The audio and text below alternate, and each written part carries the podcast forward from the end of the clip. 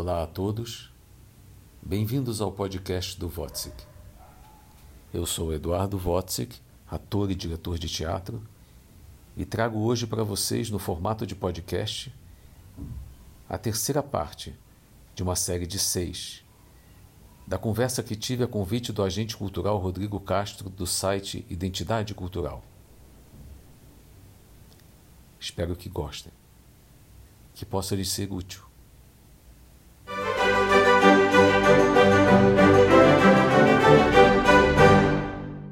Milor dizia assim: o que, é que eu posso fazer se o meu trabalho é meu lazer? E antes eu vou voltar lá só um segundinho, porque eu, é, um dia, eu mesmo disse dentro do Grupo Tapa, assim, a próxima peça eu vou dirigir. Eu que disse. Ninguém disse para mim. Ninguém virou para mim e disse assim: ah, você, agora você vai dirigir essa peça. Não, eu banquei é, e foi uma cartada muito violenta para mim. Porque eu, eu disse, eu, essa daqui, era o Homem que Sabia Javanês, do Lima Barreto, era, é, e eu disse, eu vou dirigir essa peça. Aí chamei alguns atores do grupo, é, Suzana Kruger, Brian Penido, é, e que e Guilherme Santana, é, e aí a gente começou, Flávio Antônio, e a gente começou então a organizar, Luiz Antônio Pilar, e a gente começou então a montar é, o Lima Barreto, esse espetáculo do Lima Barreto.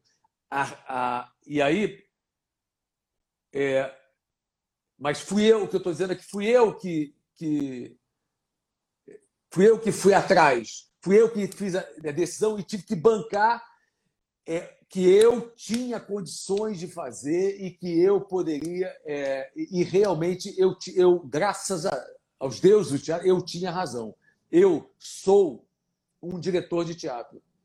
Logo depois, eu fiz. O, o, o Javanês era uma, era uma encenação absolutamente extraordinária, completamente diferente, inclusive de tudo que o Grupo Tapa andava fazendo, já era um, um passo diferente, de um diretor diferente dentro do próprio grupo. Depois eu fiz a geração Trianon, é, o início, é, a criação da, da primeira, o primeiro espetáculo, a criação do primeiro espetáculo, e, e também era um espetáculo ganhou todos os prêmios, é, mudou a história da comédia do teatro brasileiro, quer dizer, né, a história, né, é, é, é, colocou a geração Trianon dentro das universidades, devolveu a geração Trianon para dentro das universidades, foi um espetáculo muito importante né, que a gente, a gente construiu. Mas, é, e, e eu fiz, é, mas eu fiz isso porque eu estava bancando. Ninguém me disse, é, me deu nada. Eu, é, é, no grupo Tapa, ele me, me, disse que a gente tem que ir atrás. E, e, e, se você bancar, você tem que se responsabilizar por aquilo e, ninguém vai fazer por você. É como o Luiz Melo dizia. É, eu dirigia um espetáculo com o Luiz Melo muitos anos depois, chamado A Sonata Kreutzer, do Tolstói. É, e eu lembro que lá no meio, do, no meio do, dos ensaios, nós estávamos ensaiando cinco horas por dia. É, um dia ele parou, era um monólogo, e um dia ele parou e disse assim, Eduardo, não estou mais aguentando. Não estou mais aguentando, estou muito cansado. É, é, é, muito esforço, é muito, é muito muita coisa emocional, não estou mais aguentando. Eu não estou aguentando de tanto. É, não estou aguentando, é, muito, é muita, muita coisa, muita comoção, muita emoção é, eu não estou aguentando. Aí eu, aí eu falei, aí eu deixei dar um silêncio e falei, é, mas então, Luiz, é, qual é a solução? E ele falou para mim, vamos ensaiar mais. Então, se estávamos ensaiando cinco horas ele estava ficando cansado, precisávamos ensaiar sete para ele não ficar cansado. Quando ele me disse isso, eu falei: essa peça vai dar certo. Estamos caminhando juntos. É, ele dizia assim: quem vai fazer a peça sou eu mesmo. Ele me dizia: quem vai entrar em cena sou eu. Quem vai pagar o mico ou não, quem vai ficar ali sem saber se aquela frase é isso ou aquilo, sou eu. Então ele, ele dizia assim: a responsabilidade é minha. Eu tenho que, eu prefiro me ferrar aqui nos ensaios, me estuporar aqui nos ensaios, para que na hora que eu chegue lá, eu chegue livre, podendo estar ficcionando junto com a plateia.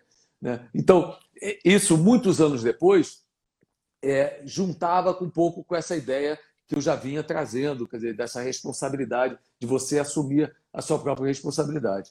E aí, a partir daí, o grupo Tapa da geração Trianon, eles foram para São Paulo, eu já estava dirigindo, E aí eu continuei fazendo minhas coisas no Rio. Hum, e assim, é, vamos agora aqui, que tem muita coisa que eu tirei de você aqui. É, em dois, vou um pouco mais para frente. Você começou a escrever em 2001 o um musical Araci de Almeida num país de num país de no país de Araca. De Araca, isso. E depois em 2002 um ensaio aberto. Como que foi assim que veio essa Pô, agora eu vou começar a escrever para o teatro. Como que surgiu essa ideia? Eu, eu sempre é, eu, eu gosto de eu, eu, eu eu sempre gostei, como eu te falei antes, dizer, de todos os elementos do teatro. É, olhar o teatro sobre pontos de vista, sobre o teatro dá essa possibilidade. Você pode olhar. É, uma vez o Domingos de Oliveira me chamou e eu, eu é, para iluminar um espetáculo dele. E eu fui lá fazer a luz. Foi divertidíssimo olhar o espetáculo do outro sob o ponto de vista do iluminador. Isso depois me engrandeceu muito quando eu comecei quando eu chamava o iluminador para trabalhar no meu espetáculo, eu já eu sabia qual era, eu conhecia o teatro a partir desse olhar do iluminador. Então, esse olhar do dramaturgo, esse olhar do diretor, esse olhar do ator, esse olhar do contra-regra, esse olhar da camareira, são olhares, esse olhar do, do bilheteiro. É, cada vez que você senta, você, o teatro pode te dar a possibilidade do cenógrafo, do figurinista, do assessor de imprensa, você pode olhar o teatro sob ponto de vista novos. Isso renova o seu artista, te deixa ele mais completo, sempre. É, e você pode descobrir talentos e vocações novas né, e fios que você vai juntando para depois. Então, é, eu, eu, eu sempre, é, sempre gostei disso. Então, é, começar a escrever era natural eu já estava eu, eu fazendo tantas adaptações porque é, tudo é, eu sempre acreditei que é, que um texto o mesmo clássico ele deve passar pela mão do diretor né? É, então Troia era uma adaptação é uma edição de Eurípides é o Lorca também era, uma, era um trabalho a partir do, da, da Ierma é, é, tô, era o texto respeitando o máximo possível né, do autor, né, mas ele tem que passar pela, pelo que eu quero dizer, o que, o que, que aquilo pode me ajudar a dizer coisas para o espectador contemporâneo, senão fica aquela peça museu.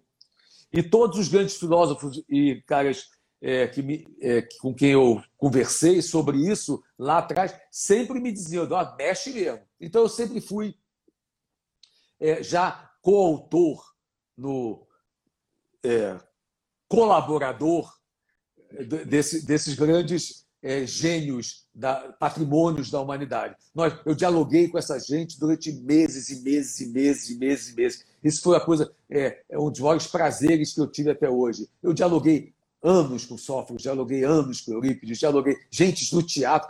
O, o Sófocles, gente, me ganhou em todas as discussões que eu tive.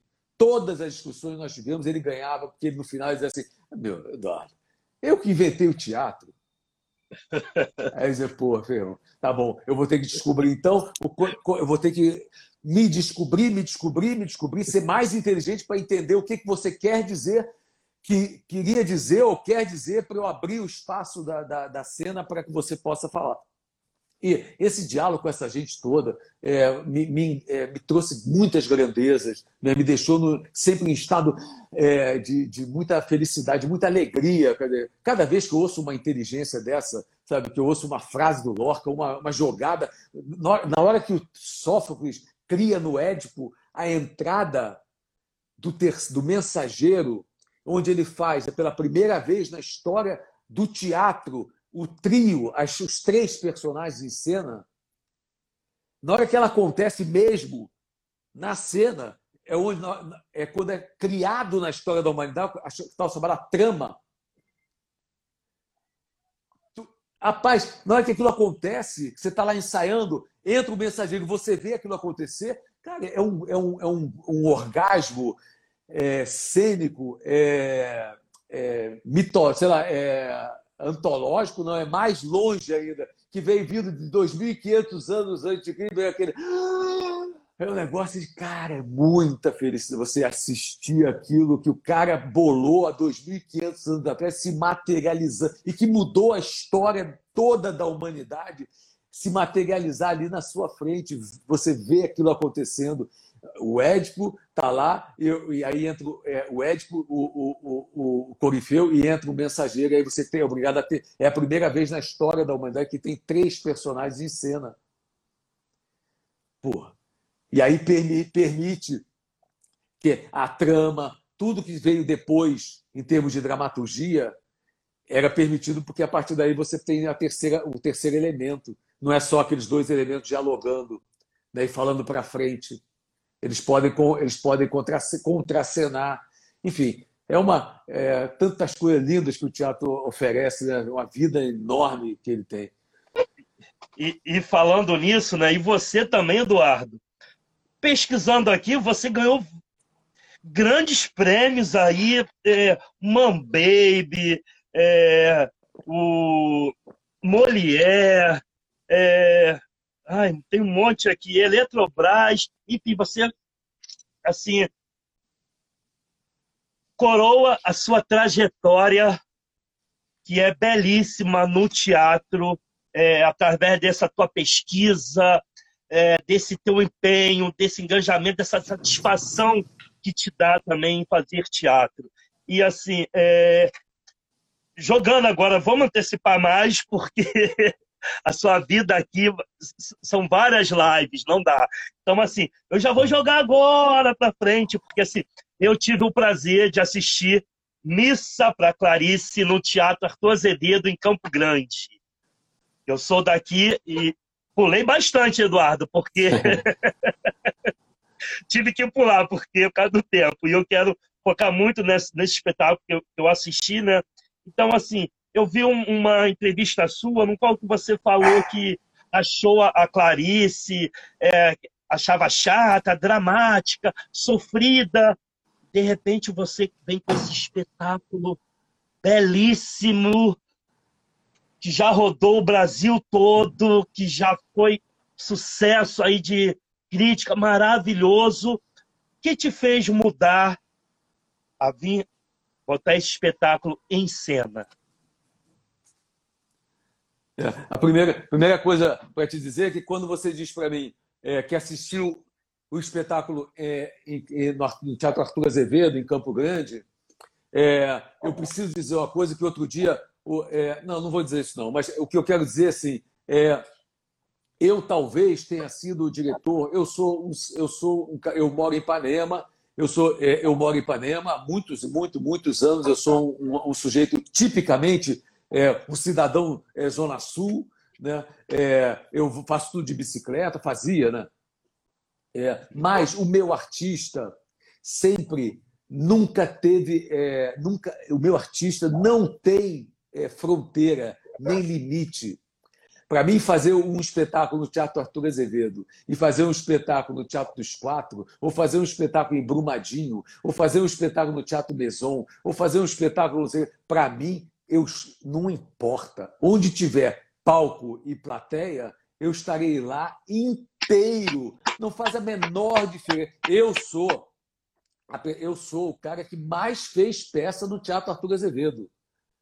Mais fez. Eduardo. E sabe onde é que eu aprendi isso? Quando a gente fez apenas um conto, apenas um conto de fadas, a primeira peça do grupo Tapa, em 1979, a gente saía daqui de saía daqui de Ipanema, pegava um ônibus, ia até a central e pegava o trem todo sábado e domingo para fazer o infantil e o grupo todo de trem fazer o infantil em Campo Grande e voltava de trem.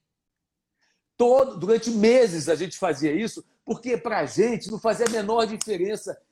Eu adoro o Teatro Arthur Azevedo. Eu adoro... Eduardo, segura aí rapidinho. Ó, a gente deve cair, mas eu vou voltar porque eu tenho que voltar contigo, velho. Vai cair em segundos aí. Eu tenho que voltar porque essa sua fala aí é de extrema importância para a gente aqui.